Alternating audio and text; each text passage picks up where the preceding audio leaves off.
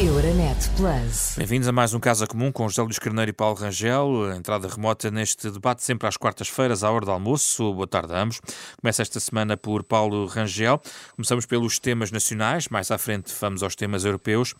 Para já, uh, Paulo Rangel, uh, um pouco um recuando à, questão do confinamento português e também às palavras do Presidente da República hum, do final da semana passada e a questão das uh, várias linhas vermelhas. O Presidente da República também avisou que não quer falar, ouvir falar em crises políticas nem em governos de salvação nacional. E o, o Primeiro-Ministro fez, entretanto, apelos aos cientistas para maiores consensos uh, nesta matéria. Gostava de ouvir sobre estas duas intervenções relacionadas com a gestão do confinamento em Portugal, Paulo Rangel. Bom, uh, antes de mais, em primeiro lugar, eu julgo que é uh, de saudar, sem em caso nenhum aliviar, digamos, os conselhos e até as obrigações que estão impostas a todos, saudar a evolução uh, das últimas duas semanas em particular, uh, porque ela revela que o confinamento geral, como eu aqui disse várias vezes, teria efeitos importantes. Bom, uh, agora, vamos cá ver. No que toca à. No que toca à intervenção do Presidente da República, eu acho que ela foi uma boa intervenção no geral, Uh, teve realmente essa peculiaridade uh, de se referir à questão do Governo de Salvação Nacional, que sinceramente não me parece que fizesse algum sentido neste contexto, porque não era propriamente um clamor que existia nesse sentido, mas ela tem claramente um destinatário direto, na minha interpretação, que é António Costa. Nós sabemos que António Costa, de vez em quando, tem feito umas birras Uh, e umas pequenas ameaças de que se vai embora, e eu julgo que, uh, portanto, o Presidente utilizou esta forma, muito ao seu estilo, aliás, quem o conhecia uh, da sua, da sua. É um, uh, um sintoma de mudança de tom, Paulo Rangel, entre o Presidente da República e o Primeiro-Ministro? Bom, sim, essa mudança de tom vai ocorrer, uh, sinceramente. Eu acho que ela vai ser gradual, eu sempre disse isso e volto a dizer, e isto não é uma questão de gostar deste ou daquele, ou de olhar. não há, até hoje, nenhum Presidente da República que não tenha tido um segundo mandato muito mais interventivo que o primeiro. Não há. E, portanto, nem vale a pena nós discutirmos isso, é uma questão objetiva e, portanto, penso que isso vai acontecer e aqui há já alguns sinais à navegação. Mas pronto, enfim, em todo caso, isso pode ser sempre interpretado benignamente por aqueles que não conheçam, enfim, eu diria, a profunda polissemia que sempre está em tudo o que diz Marcelo Rebelo de Sousa, ponto que, pronto, benignamente o que ele quer dizer é que não haja crises políticas, etc, etc, mas enfim, eu não vi ninguém aclamar por nenhuma crise política eh, no curto prazo e, portanto. Há até apelos a um certo consenso para evitar a quarta vaga, isso é que surgiu. Bom, aí, quer dizer, vamos cá ver, eh, o consenso uh, depende, os consensos, o PS tem, e o António Costa tem esta coisa que é, o consenso é como ele quer, portanto, é o consenso, mas depois não quer o PSD para o consenso. Uh, portanto, é, é, enfim, sinceramente eu acho que isso é uma afirmação puramente retórica, nós já vimos que até os parceiros sociais tiveram que queixar, por exemplo, eh, de que não têm sido ouvidos eh, devidamente. E, sinceramente, há aqui outra questão, que é a questão do consenso científico. Quer dizer, ora bem, eh, isto aqui é uma mistificação, é tentar passar para a, ciência a responsabilidade das decisões que não se tomaram. Os cientistas disseram muito bem, antes do Natal, como é que as coisas deviam decorrer. E, logo no início de janeiro, como é que deviam decorrer. E o governo é que não quis seguir. Portanto, o governo não lhe falta informação científica. Uh, uh, o, que não, o que não lhe dá jeito de segui-la de vez em quando. E depois quer agora encontrar uma espécie de bode expiatório, de transferência das responsabilidades. Portanto, sinceramente, eu acho que essa afirmação do, do Primeiro-Ministro em particular, especialmente olhando para o que é, enfim, não vale a pena aqui, estamos agora a discutir epistemologia, não é? Portanto, mas quer dizer, para o que é realmente o consenso científico, o que é que isso significa no contexto do que é o debate da ciência, uhum uh, uh, ou a filosofia da ciência, se quiser assim, é evidente que isso não faz sentido absolutamente nenhum. Portanto, isso, isso é um remoque, do meu ponto de vista, puramente, uh, eu diria, para tentar, tentar fazer uma coisa que não foi feita. É pena que agora o Primeiro-Ministro queira ouvir a ciência e não tenha querido ouvir há um mês e meio atrás, onde teríamos poupado muitos dos problemas que temos hoje. Não todos, com certeza, mas muitos daqueles que nós vivemos em janeiro teriam sido evitados. Vamos ouvir e, portanto, agora a opinião de José Luís Carneiro sobre esta, é esta dimensão nacional. José Luís Carneiro. Uh, bom, em primeiro lugar, da mensagem do Presidente da República, eu gostaria de destacar, uh, digamos, duas ou três ideias base. Uma, a importância de garantirmos os objetivos relativos à vacinação, ou seja, procurarmos garantir que até ao fim do verão teremos 70% da população vacinada, o que não apenas dependerá da vontade do Governo e das autoridades de saúde, mas dependerá também da capacidade de fornecimento das indústrias farmacêuticas. Dois, a importância de atendermos aos termos em que pode ocorrer o desconfinamento, ou seja, o confinamento terá que manter-se e, portanto, aqui parece ter existido um relativo consenso, quer social, quer político, no sentido de manter o confinamento até ao mês de março e aí começarmos a fazer uma avaliação em que termos é que o desconfinamento poderá ocorrer, e aí já lá irei aos termos em que o próprio Primeiro-Ministro solicitou, digamos, algum uh, trabalho de articulação entre dados, nomeadamente aos cientistas, uh, mas uma nota que me parece muito relevante da intervenção do Presidente da República, a nota de que uh, não se tolerariam crises políticas. Do meu ponto de vista, o destinatário, ou os destinatários, contrariamente ao que disse o Paulo Rangel, não era o Primeiro-Ministro, nem o Governo, os destinatários, do meu ponto de vista, eram aqueles que têm radicalizado uh, a sua intervenção política, pedindo, aliás, com regularidade, a, a demissão de vários membros do governo, aliás, alguns dos que estão precisamente com responsabilidades especiais no combate à própria pandemia e à recuperação económica e social. E, portanto, essa uh, parece-me ser uma nota que deve ser destacada, ou seja, não há. Uh, Está a incluir o Presidente da República, ele também pediu não, a demissão não, da Ministra da Justiça. Não há condições para criar uma crise política numa altura como aquela em que estamos a viver. Ou seja, todos os esforços têm que ser feitos para, por um lado, garantir o controle da pandemia, segundo, a recuperação das condições económicas e sociais. Mas, Quanto à questão do, do, do, dos, dos critérios Sim, desculpa. A minha questão tinha a ver com o facto de o Presidente da República ter também sublinhado no seu decreto de estado de emergência um conjunto de provisões que aparentemente o Governo não acolheu de uma forma direta. E o próprio Primeiro-Ministro, na sua intervenção, eh, questionado sobre, por exemplo, a questão dos livros, diz: bom, o Presidente da República proibiu-nos de proibir uh, este tipo de vendas. Este não era um tom a que estávamos habituados entre Belém e São Bento. Fundamentalmente do que se trata é o seguinte, como se verificou, aliás, pela própria intervenção há pouco do Paulo Rangel, eh, tem havido encontrar um modelo de desconfinamento com eh, uma diversidade, digamos, de decisões, ou seja, procurar que o desconfinamento tenha em consideração diferentes territórios e diferentes níveis de incidência territorial. Eh, poder desconfinar determinados setores sociais, culturais ou económicos em detrimento de outros onde há, eh, digamos, indícios que eh, constituem fatores de maior foco de contágio, ou seja, encontrar um conjunto de medidas que procurem equilibrar não apenas as, as questões do confinamento, porque já se sabe desde a primeira hora que é evidente que há uma, uma solução para evitar o contágio. É o confinamento geral, como aliás aconteceu da primeira vez. O que é que se procurou fazer? Compatibilizar o confinamento com a garantia da subsistência das condições de vida social, do emprego e das próprias empresas. Porque, eh, como sempre disseram, aliás, alguns partidos também, quer à direita, quer à esquerda no próprio Parlamento, é evidente que o confinamento resolve uma parte do problema, mas cria uma multiplicidade de dificuldades própria, às próprias condições de vida. A própria Escola Nacional de Saúde Pública, por exemplo, tem apresentado o resultado de vários inquéritos que mostram os efeitos profundamente nocivos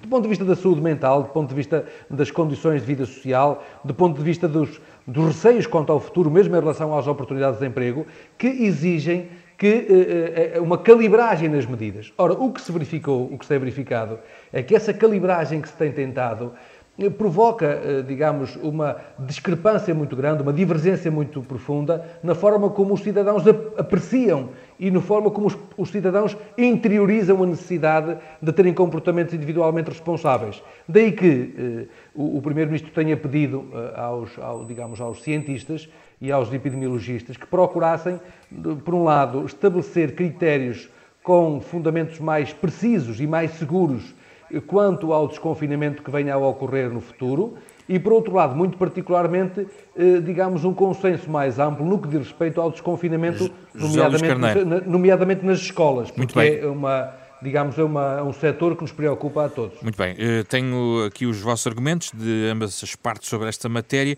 Uh, Paulo Rangel, em relação e no interface já com a questão europeia, porque os planos estão a avançar neste momento, aparentemente, já oito Estados-membros assinaram a ratificação nacional dos seus planos de recuperação uh, da questão do plano de recuperação e uh, resiliência, tem a ver também com a questão dos regulamentos que foi na semana passada rubricada.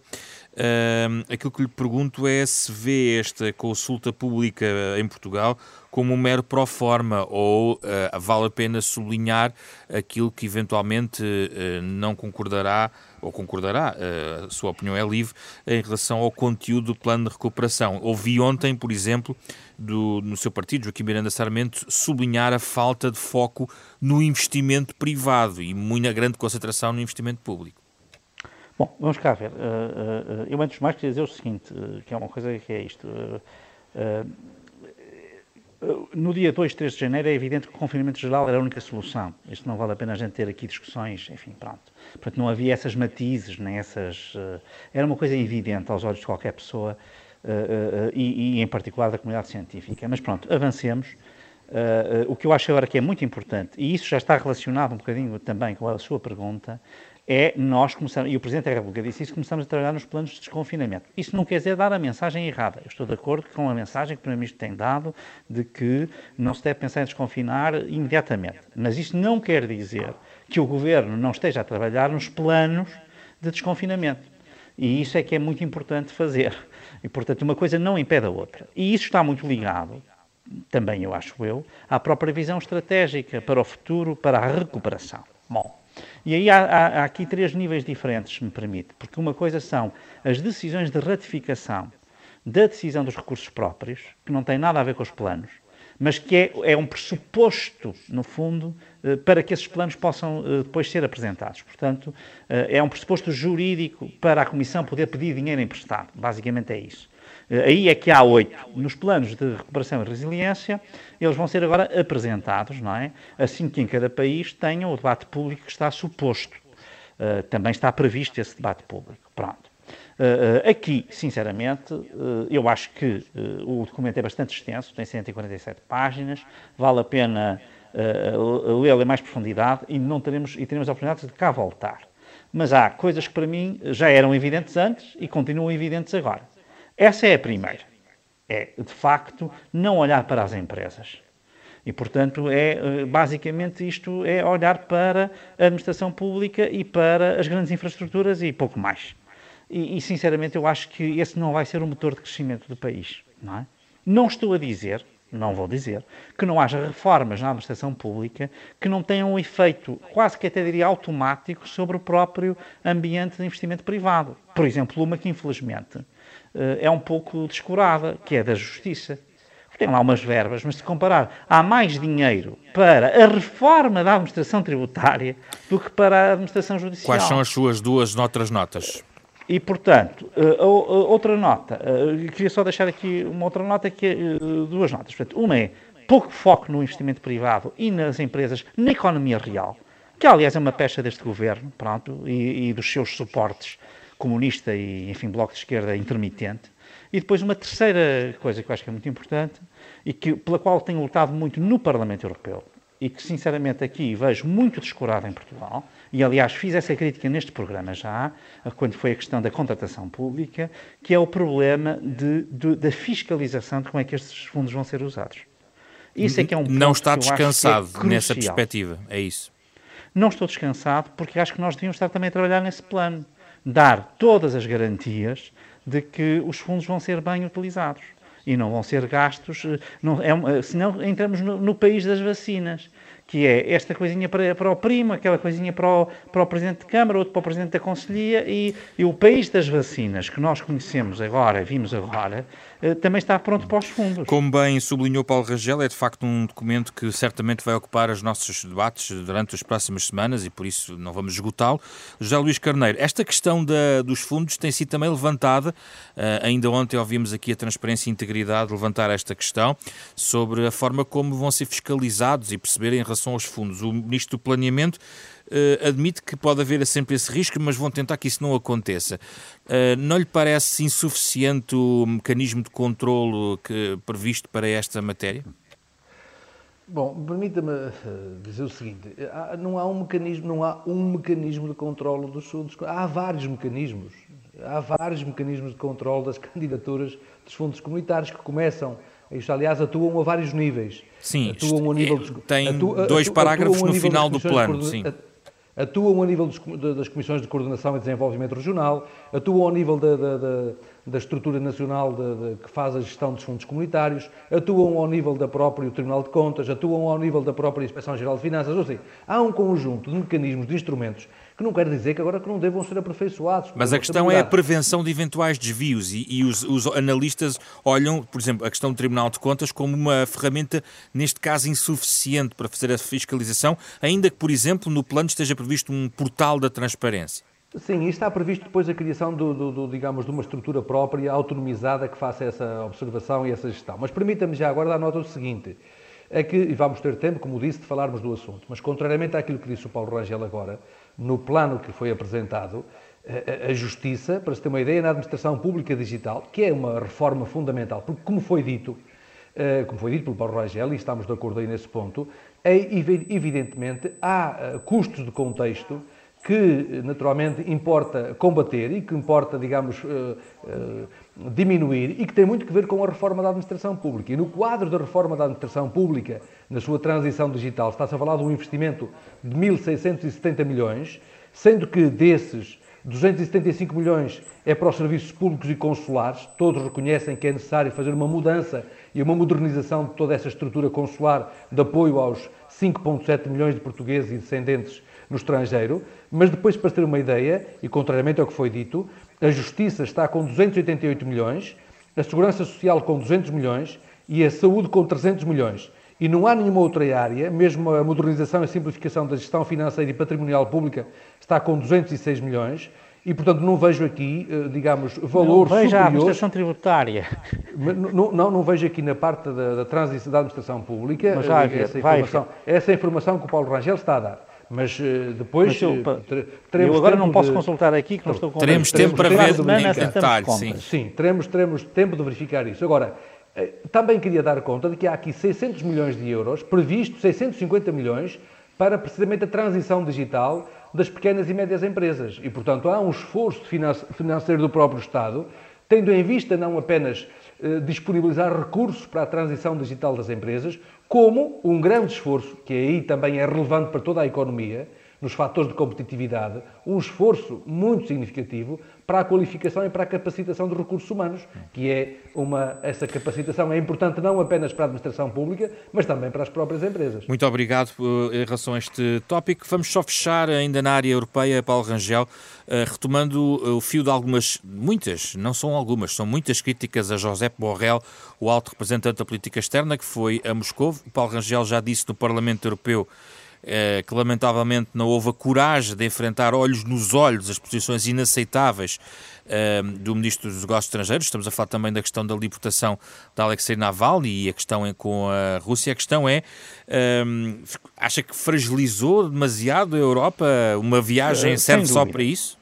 Foi até uma humilhação diplomática, repare, quer dizer, vamos cá ver. Eh, aqui o problema tem mais a ver até com a oportunidade da visita e a forma como ela foi preparada. Porque, vamos, eu, eu estou totalmente do lado daqueles que pensam que é preciso encontrar uma relação com a Rússia e não de alguns que também há na União Europeia, que têm a perspectiva, digamos, fundamentalista anti-russa, que não tem pés nem cabeça. Não há Europa sem Rússia, quer dizer, e, portanto, eh, faz parte, tem que, tem que se encontrar uma, um, um, um modus vivendi. Agora, o problema é que não se pode lá ir, por exemplo, nesta fase, sem, ter, sem poder estar com a oposição e, em particular, por exemplo, ou com Navalny e com a sua família. Quer dizer, há coisas que. Porque depois, se não tens esta, esta, esta, esta manha uh, ou astúcia, se quiser, de, de, de, um grande diplomata que é o Lavrov, não é? Uh, e que com grande cinismo uh, expôs a União Europeia ao ridículo. E foi isso que José Borrell foi lá fazer, portanto. Para não falar do facto aqui... das vacinas russas estarem a bater à porta da Europa. Repare, eu quanto às vacinas russas não tenho nenhum parti pris. Se as vacinas russas, ou as chinesas, ou as tailandesas, não interessa, forem uh, uh, devidamente certificadas pela Autoridade Europeia do Medicamento, se cumprirem todas as normas de segurança, não há razão nenhuma para não juntar essas vacinas ao leque de vacinas que nós temos. Quer dizer, isso, uh, sinceramente, agora, eu só não teria, era, eu, quer dizer, o Real, até do ponto de vista da infelicidade, foi falar nisso quando estava a ser praticamente atacado Quer dizer, isso não tem sentido absolutamente nenhum. Portanto, uma coisa não tem a ver com a outra. Uh, uh, o que eu digo é, Uh, uh, Borrell tem sido um péssimo, uh, péssimo alto representante, uh, demasiado voluntarista, parece saído de outro tempo que não aquele em que nós estamos a viver, e isso fragiliza a União Europeia, que já não é um corpo forte em termos de política externa. Já sabemos vamos... que tem debilidades. Não vamos acentuá-las. Penso que foi o que aconteceu aqui. Vamos ouvir José Luís Carneiro sobre este tópico, uma arena internacional europeia relevante. Em, em primeiro lugar, é importante ter presente que a Rússia não é um país qualquer é um grande país. Segundo, tem uma noção muito clara dos seus interesses estratégicos e do seu espaço vital. É, como é comum afirmar-se nas relações internacionais, é, a Rússia tem é, uma noção muito clara daquilo que eu sou vizinho próximo e daquilo que eu sou vizinho longínquo. E atua em função de se sentir ou não beliscada naquilo que são os seus interesses vitais e centrais. Daí que, de facto, eh, o voluntarismo que houve nesta matéria, eh, efetivamente, não foi um momento eh, alto. Como é que se corrige isto? Estamos não tem num, momento alto. Estamos Agora, num semestre é, é, em que isso pode ser corrigido? É evidente que não tem sido um momento alto. Julgo que a União Europeia não pode deixar de agora ter, digamos, decisões que eh, salvaguardem o prestígio da sua política externa e de segurança comum. Porque é evidente que o que se passou eh, fragilizou aquela que já é uma área que está, eh, digamos, a carecer de afirmação. Eh, e, portanto, eh, a Europa não pode deixar de ter em consideração o que se passou e julgo que terá consequências, que irá ter consequências o que se passou. Mas é evidente que não podemos também esquecer setores de complementaridade que existem entre a União Europeia e as relações eh, historicamente constituídas eh, com a Rússia, não esquecendo aquilo que são, aquilo que é o seu realismo, o seu realismo eh, puro e duro nas relações internacionais e o modo como olha para os seus interesses vitais. Temos, aliás, nos últimos anos, visto como é que atua. E, portanto, eu diria que o que se passou exige eh, decisões firmes da parte da União Europeia. A União Europeia deve receber vacinas russas, na sua opinião? Deve ter algum preconceito em relação a elas? A União Europeia tem uma estratégia que está concertada ao nível do Conselho Europeu eh, e essa estratégia deve ser prosseguida. Deve ser prosseguida eh, no sentido de salvaguardar aquilo que se considera ser o interesse estratégico europeu.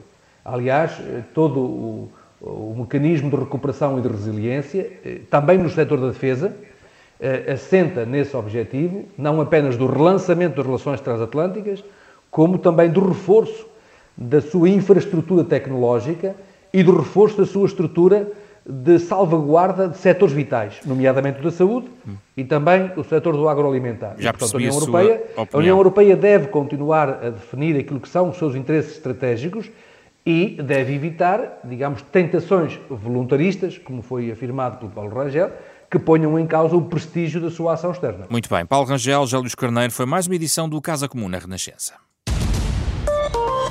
Euronet Plus.